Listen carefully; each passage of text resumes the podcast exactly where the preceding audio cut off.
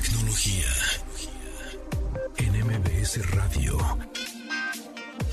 Una hora de lenguaje analógico trascendido a digital. Gadgets, gadgets, tendencias. Tecnología vestible y avances que prueban que vivimos en la era que alguna vez soñamos como el futuro. Con José Antonio Pontón. Tecnología MBS Radio. ¿Qué ¿Cómo están? Bienvenidos este lunes 23 de noviembre, ya programa 61. Mi nombre es José Antonio Pontón y hoy tenemos un programa también muy cargadito con mucha información. Eh, estará Javier Matuk, está eh, León Felipe Sánchez, eh, es un abogado especialista en propiedad intelectual quien nos hablará de algo muy interesante acerca de los gadgets si es que van a pagar un poquito más ah, porque vas a tener, digamos que ahora almacenas copias de obras como una película, música, etcétera. Entonces eso, eso está interesante. Por otro lado, también tenemos a Armando González, director de tecnología de NTT México, que nos habla de la tecnología aplicada en el Tour de France de este año, que también, pues, obviamente fue un año, pues, atípico, por esto la contingencia. Entonces, cómo utilizaron toda esta tecnología y estas redes de comunicación para hacer pues la Tour de France de esta competencia de, ciclismo muy famosa, pues cómo, cómo evolucionó. Y el Pontip de hoy es, ¿se acuerdan? Más bien, no es que se acuerden, Igual algunos lo recordarán porque ya lo han, ya lo han hecho, pero eh, si están viendo un video de YouTube a través de su teléfono móvil, para irle adelantando de manera rápida, lo único que tienen que hacer es presionar dos veces rápidamente, así dar dos taps rápidos del lado derecho de la pantalla o del lado izquierdo. Entonces, del lado derecho lo que va a hacer es adelantar cada de 5 en 5 segundos el video y si tú presionas del lado izquierdo de la pantalla rápidamente, haces dos taps rápidos, como si estuvieras viendo stories de Instagram, en donde tú vas tocando la pantalla con tu dedo y van pasando historias por historia, historia, historia, etcétera. Bueno, así haces dos taps rápidos en la parte, digamos, pues lateral del video en, la parte derecha, pues se va a adelantar. Y en la parte izquierda se va a atrasar 5 segundos. Eso, eso está padre. Yo lo utilizo mucho justamente cuando estoy viendo videos en mi teléfono móvil, ya sea un iPhone o ya sea un Android, no pasa nada. Este, cuando ves videos en YouTube, así es como le adelantas 5 segundos o le atrasas 5 segundos de manera rápida. Y bueno, con eso, pues comenzamos el update. Las noticias más destacadas en la industria de la tecnología. Nvidia confirmó que Fortnite regresa a los iPhones mediante su servicio de nube, pese a que Apple lo retiró de la App Store. La que dirige Tim Cook vetó al título de sus servicios, pues mantiene una batalla legal con Epic Games, la dueña de Fortnite. Sin embargo, el servicio GeForce Now está disponible a través del navegador Safari, con la que se brinca por completo el uso de la tienda digital, de la App Store, pues. Cabe señalar que GeForce Now hace streaming de videojuegos de PC en línea y sin necesidad de instalar aunque el uso de controles touch le hace diferente en su versión Safari en comparación a la PC, Nvidia señala que este cambio retrasará la disponibilidad del juego. Tecnología, La ex CEO de Yahoo, Marisa Mayer, presentó una nueva aplicación que pretende ayudar a los usuarios a organizar sus contactos. Lo que la ingeniera informática presentó como startup se llama Sunshine la cual lanzó su primera aplicación denominada como Sunshine Contacts. Esta promete ahorrar tiempo al organizar contactos, evitar que haya números duplicados, información desactualizada o incompleta, entre numerosos factores que pueden beneficiar a los usuarios. Se basa en la información de los contactos y direcciones de Gmail o contactos en iOS, lo que permitirá llevar una agenda de contactos completa con números organizados en un solo lugar. Cabe destacar que en este momento solo se encuentra disponible para iOS y utiliza inteligencia artificial para gestionar en segundo plano los contactos de los usuarios. Tecnología. Reportes de la prensa china señalan que para el 2022 podría llegar un iPhone plegable, mismo que Apple ya prueba para evitar que tengan problemas. Según Economic Daily, la compañía podría haber enviado los prototipos de este teléfono a algunas empresas de manufacturación, entre las que destaca Foxconn, una de sus principales fabricantes en la actualidad. La intención de estos envíos es probar los paneles que montaría el teléfono y la elección de una tecnología que podría ensamblarlo, ya en el de su producción. Rumores agregan que estos smartphones también son probados por cuestiones de resistencia, apertura, cierre, daños en pantalla y demás complicaciones posibles. A nueve años de su estreno, la película Megan is Missing se ha viralizado entre los usuarios de TikTok gracias a su trama y escenas de violencia.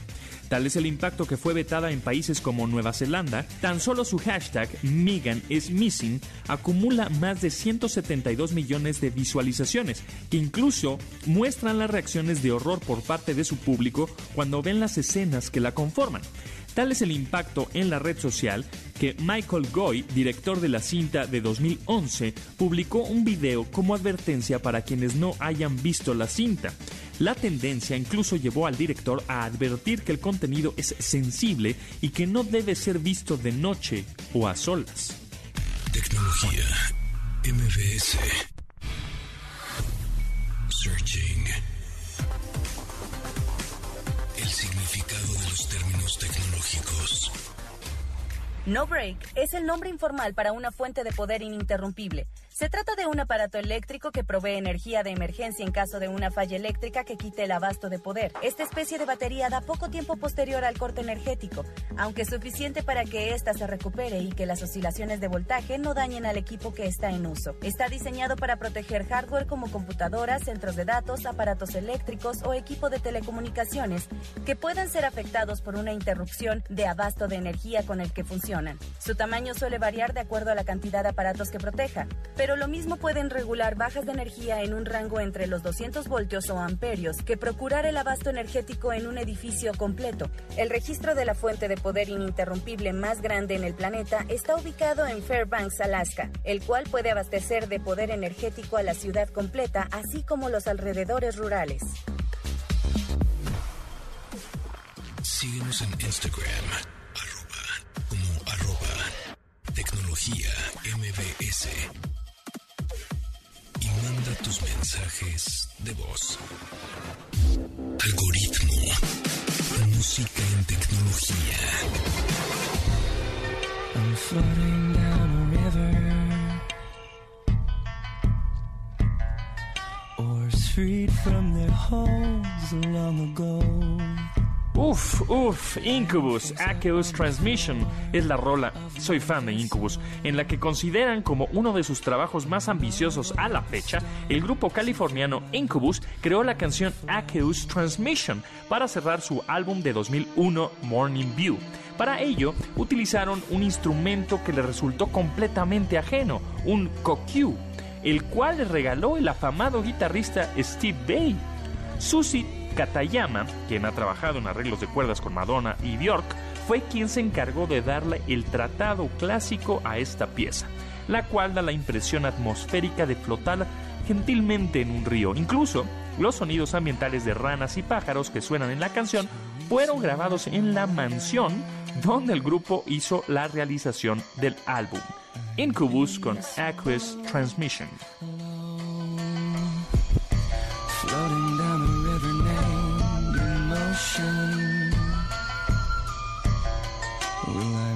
It back to shore or drift into the unknown?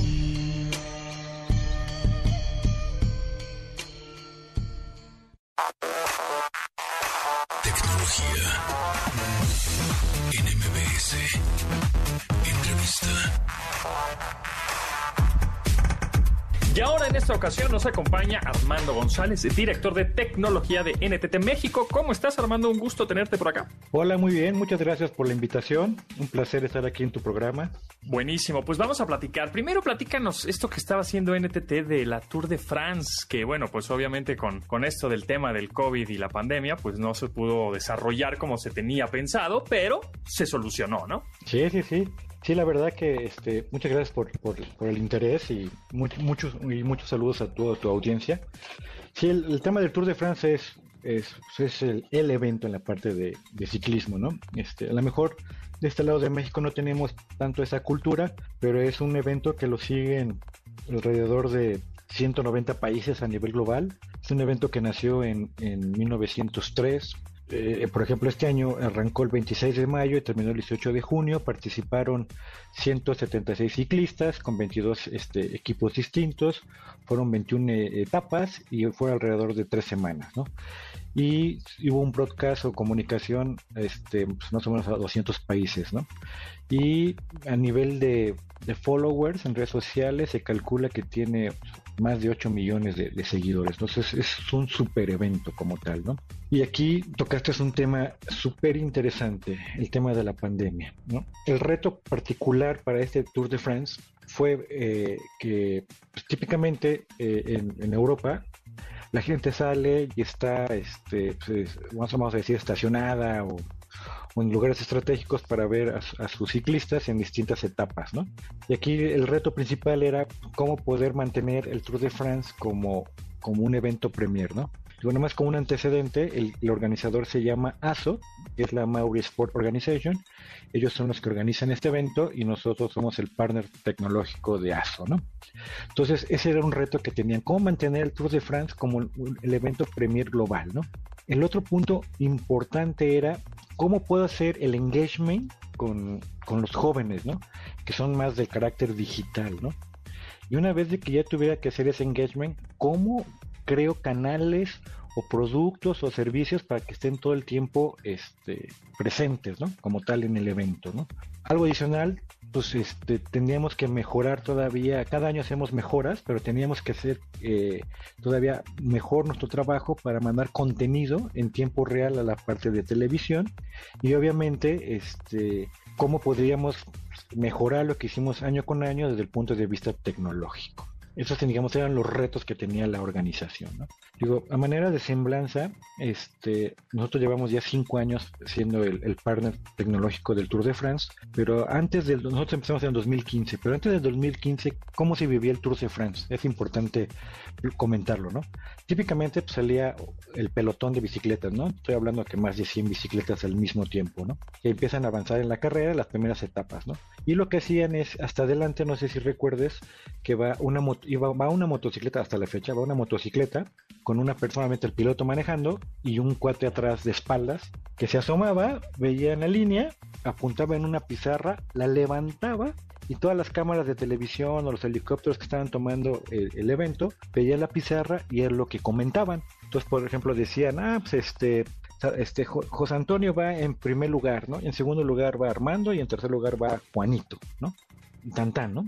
Y cada determinado tiempo se iban repitiendo esa escena, ¿no? ¿Qué es lo que hicimos o por qué revolucionamos el Tour de France? Lo primero que hicimos fue poner sensores ¿no? en las bicicletas. Ese tipo de sensor nos empezó a dar en tiempo real. Primero ya puedes identificar a los 170 o 150 ciclistas que iban corriendo, podías identificar quiénes eran.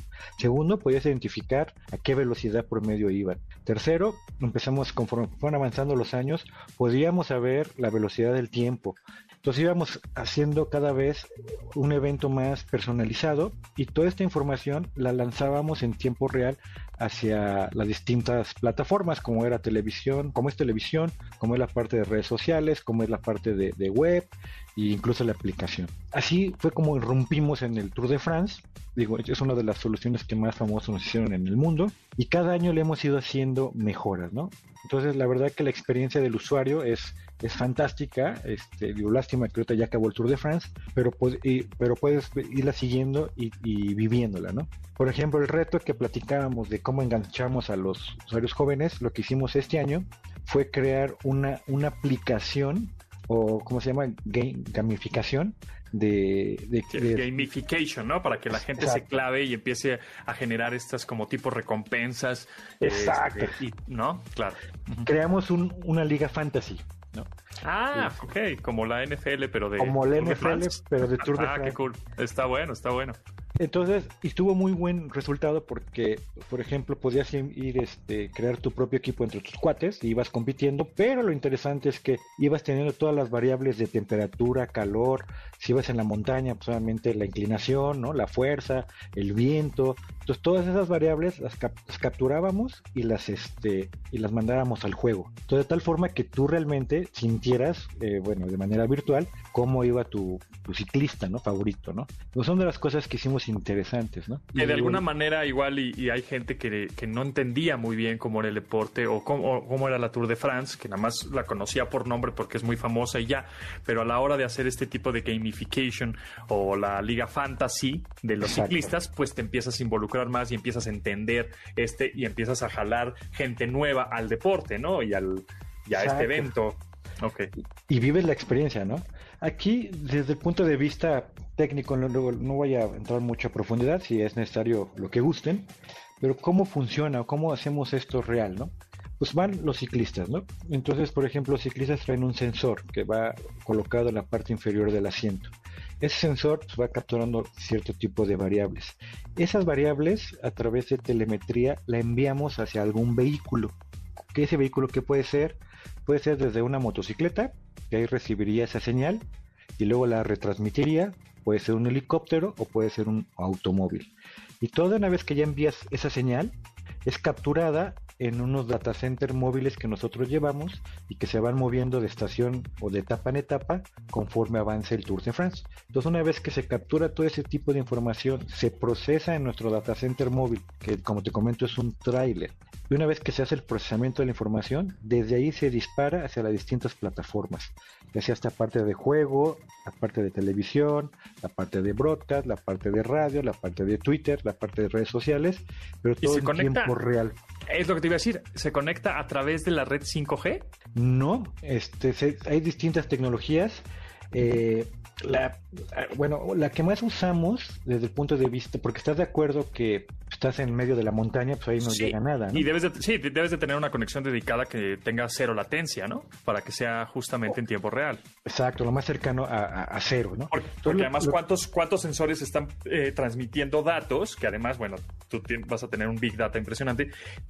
No sé cuántos miles de sensores, eh, me, me imagino que son miles de sensores conectados de manera simultánea a esta red dedicada para que todos esos datos en tiempo real los tengan tanto los, las personas que están jugando este fantasy, este, o esta liga de fantasy de ciclistas, hasta obviamente eh, los medios de comunicación que puedan saber justamente quién está en primer lugar, quién está en segundo, cuál es la velocidad promedio, todos estos datos, ¿no?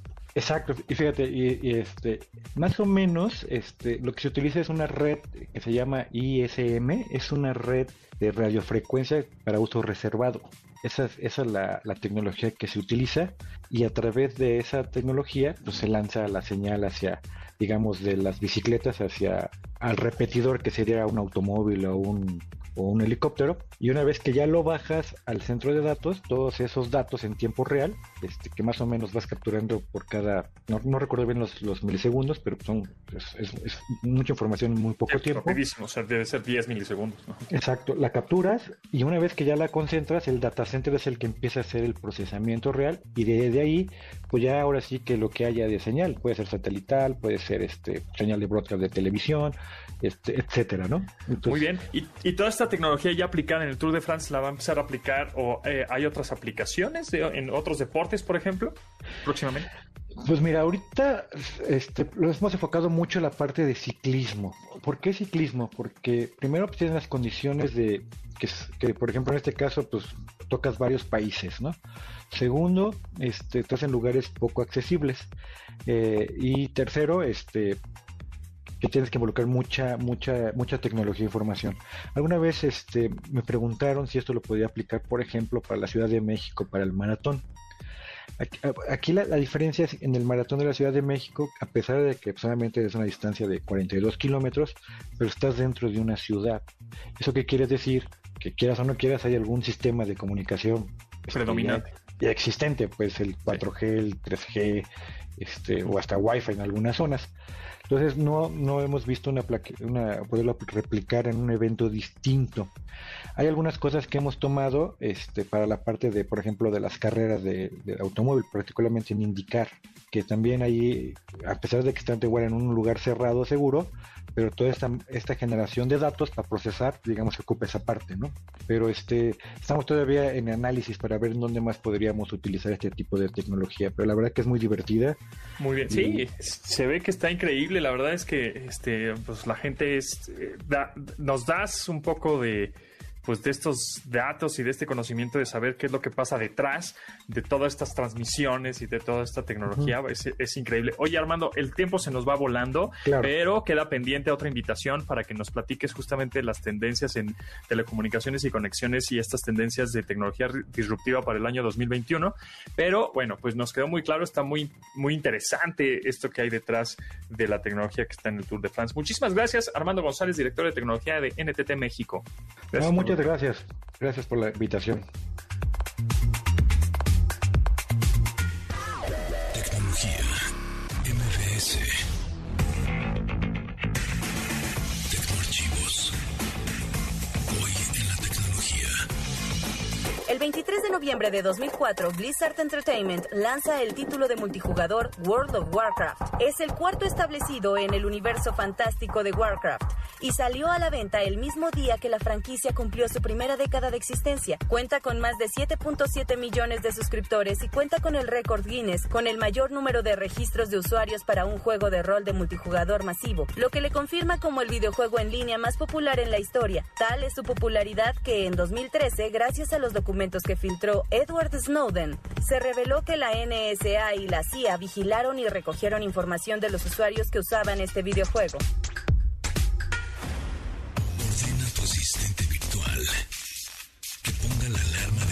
Dispositivo inteligente. Lunes a viernes, 12 del día, para que no olvides sintonizar MBS 102.5 FM y así actualizar tu vida digital. De admirar sus avances, ahora somos relatores de cómo rebasa los alcances de nuestra imaginación. Tecnología en MBS Radio. Regresamos.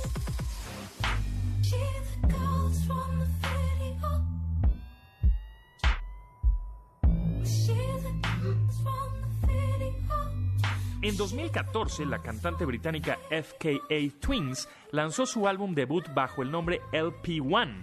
En este aparece una canción titulada Video Girl en la que reflexiona sobre su pasado como bailarina en videos de alto presupuesto donde los protagonistas eran Kylie Minogue, Ed Sheeran o Tayo Cruz.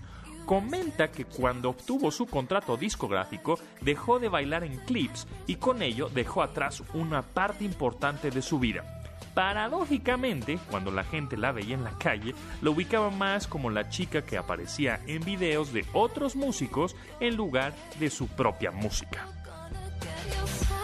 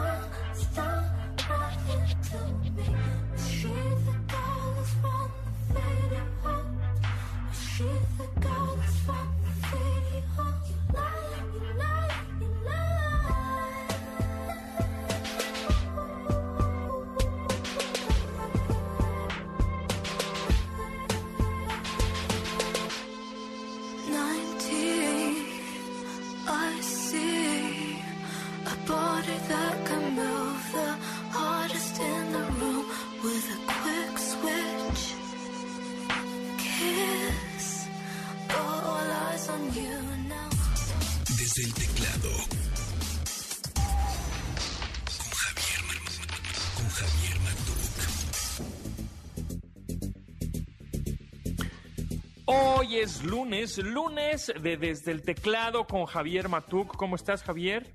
Pontón, yo feliz, ¿tú cómo estás? Todo bien, todo bien, aquí andamos, aquí andamos, ya empezamos una semana más, ya una semana post buen fin. ¿Te compraste algo? ¿Te diste algo? Este, no. No, nada, nada. Mira, es que de verdad que, que yo compré algunas cosillas porque los regalos navideños, si vas a querer pedir algo en esas fechas, en Navidad o en o primero, segundo, eh, primero de diciembre, por ahí, la primera semana de diciembre, pues se va a entorpecer los envíos, ¿eh? Porque obviamente no se van a dar mucho abasto que digamos todas las tiendas departamentales para enviar los regalos cuando se deben enviar. Y aparte no compre nada porque posiblemente tengamos que pagar más dinero por la electrónica. Ah, caracas, ah. ¿cómo es eso? ¿Cómo es eso de pagar? O sea, tenemos que de por sí un teléfono es medio cariñoso, ¿no? Sí. Eh, o una computadora, o un televisor, un, lo que me digas, una tablet, pues eh, son productos costosos. ¿Y ahora me estás diciendo que vamos a pagar más? Mira, yo estoy diciendo, pero para eso, ¿por qué no me permites invitar a esta conversación este, a Leo Felipe Sánchez? Él es un abogado especializado en todo lo que tiene que ver con propiedad intelectual. Bueno, no, me equivoqué, me equivoqué. Primero, es amigo nuestro. Eso sí, eh, en principio, en principio, claro. De ahí parte todo. Y bueno, en su trabajo profesional, él se ha encargado de eh, pues ejercer todo ese tipo de temas que de repente como que no lo entendemos bien. Entonces, por eso hay que preguntarle. Don Felipe, ¿cómo estás? Muy bien, Javier, muchas gracias. Pontón, ¿cómo están? Todo bien, todo bien. Muy bien. Oye, platícanos, porque hubo por ahí este algo de ruido la semana pasada respecto a una iniciativa de ley presentada en la Cámara de Diputados, si no me equivoco. Correcto, sí, correcto. Que, que, tiene que ver con este concepto de la copia privada. A punto número uno, ¿qué es la copia privada hablando en este caso de pues todo lo que tiene que ver con derechos de autor? Ahí te va, la copia privada es eh, una facultad que tenemos los usuarios para poder eh, realizar copias para uso personal conforme a ciertas condiciones y límites que establece la ley. Entre ellos, la ley te dice, bueno, puedes hacer una sola copia y eh, esta copia, bueno, pues tiene que ser para uso personal sin fines de lucro y eh, pues tiene que respetar eh, lo que en propiedad intelectual se conoce como la regla de los tres pasos, es decir, que no afecte la explotación normal de la obra, que no cause un perjuicio injustificado para el, el titular de los derechos, el autor, y bueno, pues que esté obviamente especificado en la legislación, ¿no? Eh, entonces, bueno, pues si nosotros hacemos una copia, estamos dentro de este límite y esta iniciativa lo que busca es que todas las copias que se hagan por encima de ese límite que establece la ley, se pueda compensar de alguna manera a los creadores de esas obras. ¿Sí? Entonces, por ejemplo, si tú, eh, yo creo que hoy es muy común que todos tengamos varios dispositivos, ¿no? Yo en lo personal tengo dos computadoras, un teléfono, una tablet, este, eh, un Apple TV, etcétera, ¿no? Eh, si yo hago una copia en alguno de ellos, pues estoy dentro de lo que me marca la legislación, pero la realidad es que yo traigo mis archivos en todos mis eh, dispositivos, ¿no? Y entonces ahí es en donde yo ya superé lo que me permite la ley y entonces esta iniciativa lo que pretendería es compensar a los autores por esas eh, otras copias que yo ya estoy haciendo más allá de lo que me permite la ley. Nada más para entender bien, es una copia de un, em, en este caso, por poner un ejemplo, una película. Yo voy y compro un DVD de tal película, tengo físicamente la copia y la pongo en mi reproductor y la veo. Eh, la ley me otorga el privilegio de poder copiar, hacer una copia de esto para mi uso personal, como respaldo, para guardarla, etcétera. Es correcto, es correcto. Si tú, además de esa copia, haces otra para poderla ver en otro dispositivo diferente o a lo mejor en alguno de algún familiar, etcétera, pues esa copia ya superó el límite que te establece la ley y entonces se activa este, esta remuneración o este pago de remuneración compensatoria justamente pues para ser justos, ¿no? Con, con, con los creadores. O sea, hoy vemos cómo a través de WhatsApp, por ejemplo, rolan pues que los libros, etcétera, ¿no? Y me acuerdo que hace poco vi por ahí un tuit de una, de una escritora que decía, oigan, pues, este, si van a andar regalando este, cosas por WhatsApp, regalen, eh, pues, este, eh, sus asentaderas, ¿no? Regalen este, regalen mis libros, ¿no? Porque o sea, se acababa de estrenar, se acababa de publicar el libro y ya estaba rolándose por WhatsApp, pues este, eh, por todos lados, ¿no? Entonces ella dijo, oigan, pues yo acabo de lanzar mi libro, yo vivo de esto y si está circulando por WhatsApp, pues obviamente todo esto afecta a mis ventas, ¿no? A mí ese es el punto, Javier, el, que cuando hacemos este tipo de, reproducciones indiscriminadas y sin control, sí se afecta la explotación normal de la obra. Y aquí es en donde cobra eh, pues justificación o tiene sentido el pagar una remuneración compensatoria por este tipo de copias. Y según eh, pudimos entender, porque no somos abogados, eh, em, esto va a funcionar de forma en que el fabricante, digamos, eh, cubra ese costo, se lo cargue al usuario final o cómo está, cómo, está la idea? Pues mira, la, intención y de hecho la, iniciativa establece que no se debe de trasladar este costo al usuario final.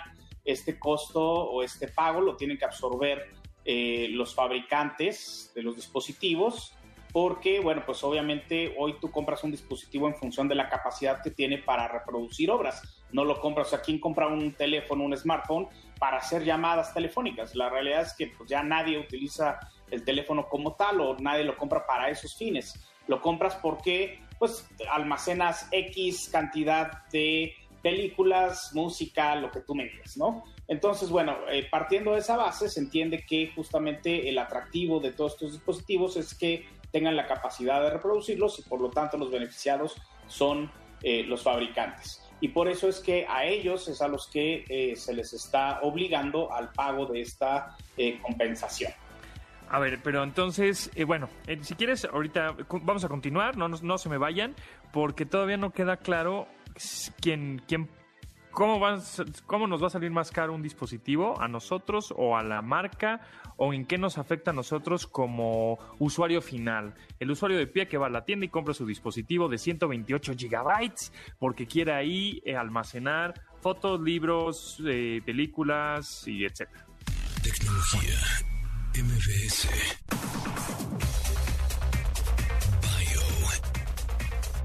El personaje de la semana nuestro personaje de la semana es Shigeru Miyamoto, un diseñador, productor y director de videojuegos japonés que trabaja en Nintendo, donde labora como uno de los directores representativos. Él es el creador de algunos de los títulos más importantes y característicos de la compañía como Mario y Zelda. Nació el 16 de noviembre en Sonobe, Japón, y se graduó en la Universidad Municipal de Artes Industriales en Kanazawa, donde inicialmente quería ser artista de manga. Posteriormente, cuando encontró interés en los videojuegos, entró a Nintendo en 1977 con la ayuda de su padre. Logró entrar a la compañía al impresionar al entonces presidente de esta, Hiroshi Yamaguchi, con sus juguetes. Se convirtió en el primer artista de la empresa y ayudó a crear el título Sheriff. Ese buen trabajo lo encaminó a crear una nueva unidad de juegos arcade para la compañía, que resultó en la creación de Donkey Kong en 1981. Posteriormente, en 1985 y 86, creó los juegos insignia de Nintendo y así convertirla en la empresa líder en la industria de consolas. Ha dirigido las divisiones de análisis de entretenimiento y desarrollo en software, lo que ayudó a que la compañía creara numerosos títulos en la actualidad. Comparte el crédito de presidente junto a Genjo Takeda. Instagram, arroba, tecnología MVS. Algoritmo, música en tecnología. Slow, I'm gonna settle down slow, down to the electric life and soul. White Lies Big TV. En 2013, White Lies lanzó su producción discográfica llamada Big TV, cuya canción homónima cuenta la historia de una chica que sale de casa para ir a la gran ciudad. En este relato, la chica encuentra como primer logro económico el comprar una gran televisión pese a vivir en un modesto departamento en el centro de la ciudad. Esta adquisición es el simbolismo de la superficial ambición de la protagonista, cuyo modesto hogar contrasta por completo con la pantalla que pronto se tornará obsoleta. White Lies, Big TV.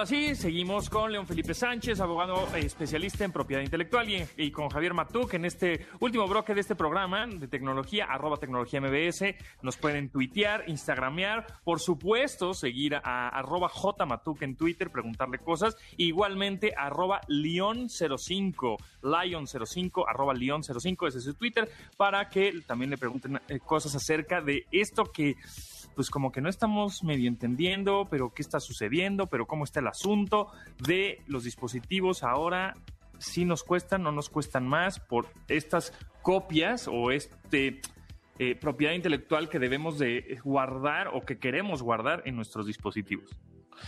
Eh, yo, quiero hacer un ejemplo muy, simple, eh, León, si, me permites una impresora láser que compras para tu casa, tu home office o lo que tú quieras, ¿no? Em, cuesta mil pesos, ¿no? Voy a poner un número ahí que todos podamos entender.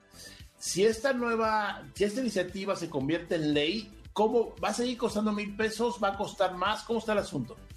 Mira, tendría que seguir costando mil pesos. O sea, al, usuario de a pie no tendría por qué impactarle. Sí le puede impactar en el margen de, eh, pues de negocio al fabricante, ¿no? Pero al usuario final no tendría por qué impactarle.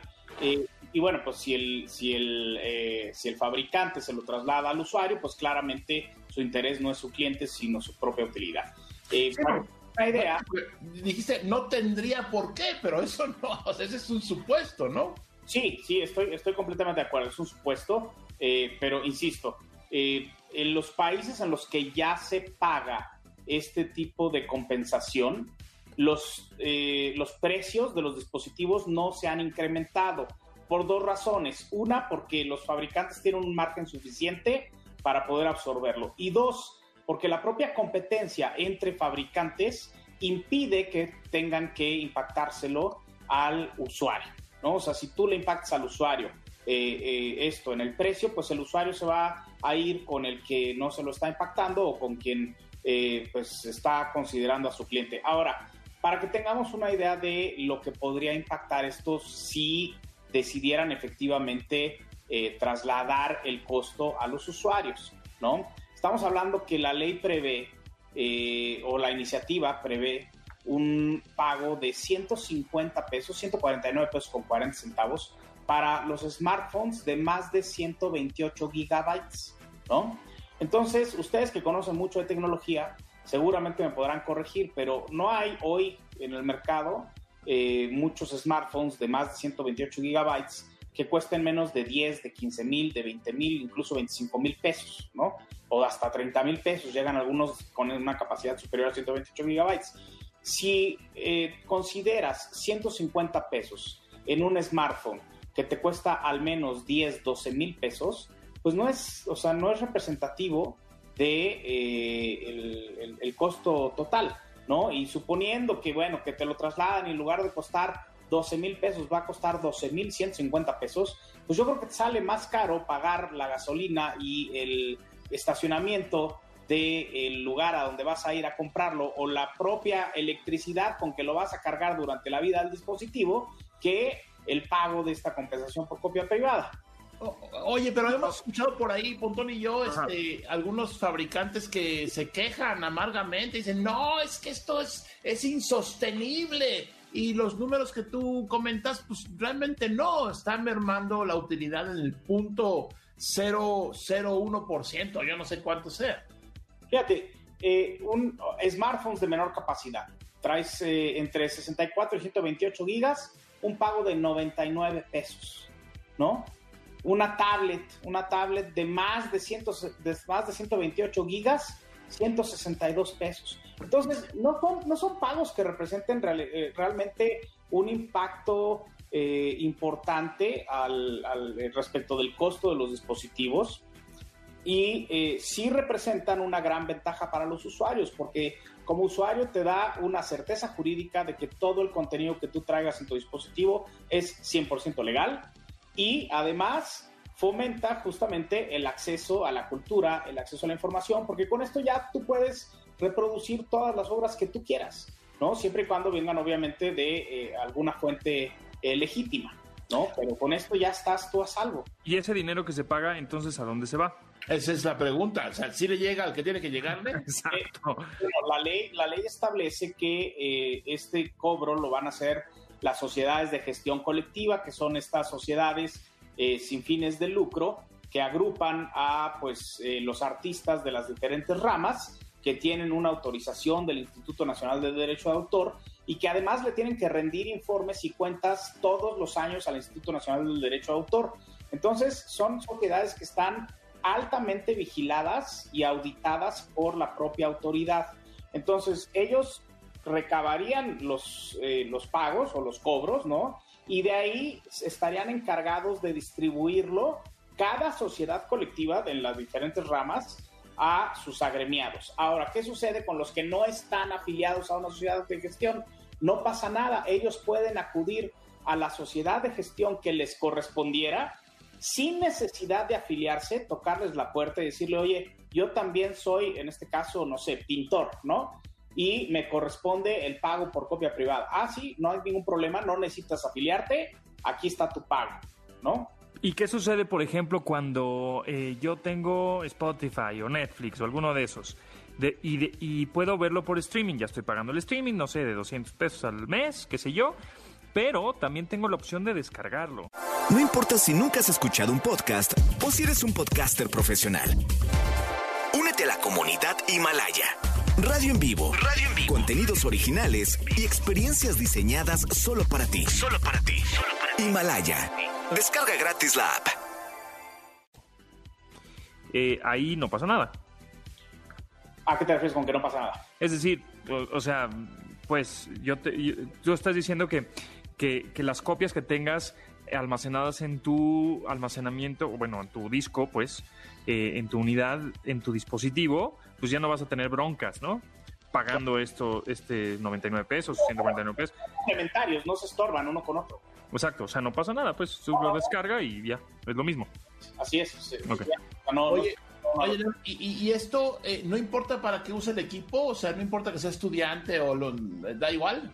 Eh, mira, sí hay excepciones. De hecho, esta es una de las eh, razones por las que yo como usuario apoyo esta iniciativa, porque la vez pasada no traía excepciones. Ahora sí hay excepciones y de entrada todos los equipos que sean para uso profesional, por ejemplo, están exceptuados. Las personas físicas que, digamos, si tú eres extranjero, estás en México, compras un dispositivo y quieres que te regresen la lana, te la regresan porque eres extranjero. Y así hay diferentes eh, eh, excepciones que antes no estaban y que obviamente han mejorado la iniciativa. Oye, creo que ya tenemos que irnos, ¿no, Pontón? Ya es un poquito... Sí, ya, ya nos tenemos que ir. Rapidísimo, rapidísimo. Em, ¿Se iba a someter a votación esta iniciativa en los siguientes días o algo así? Así es, eh, esta semana se presenta, me parece que al Pleno, pero además es una iniciativa que ha sido ampliamente discutida. Hubo cinco o seis sesiones de Parlamento abierto donde participamos usuarios, participaron fabricantes, participaron artistas, o sea, sí ha habido una consulta y una discusión amplia en el tema, ¿no? Ok, muy bien. Muy bien, pues muchísimas gracias. Este, ya saben, dudas, ahí está en Twitter, León Felipe Sánchez, em, abogado especialista en propiedad intelectual, Leon, L-I-O-N 05 Ahí está, arroba leon05, arroba jmatuk. Ahí está también Javier Matuk para cualquier duda, aclaración, sugerencia, comentario. Pues ahí están. Muchísimas gracias, León. Gracias, Javier. Muchas gracias. Gracias, buenísimo. Bueno, pues nosotros nos escuchamos mañana a las 12 del día, una hora de tecnología. Mi nombre es José Antonio Pontón. Esto es arroba tecnología MBS para que nos sigan también en Twitter, en Instagram. Gracias a Rodrigo, a Marcos, a Neto y a Itzel en la producción de este programa. Nos vemos. Bye sus avances. Ahora somos relatores de cómo rebasa los alcances de nuestra imaginación. Tecnología en MBS Radio.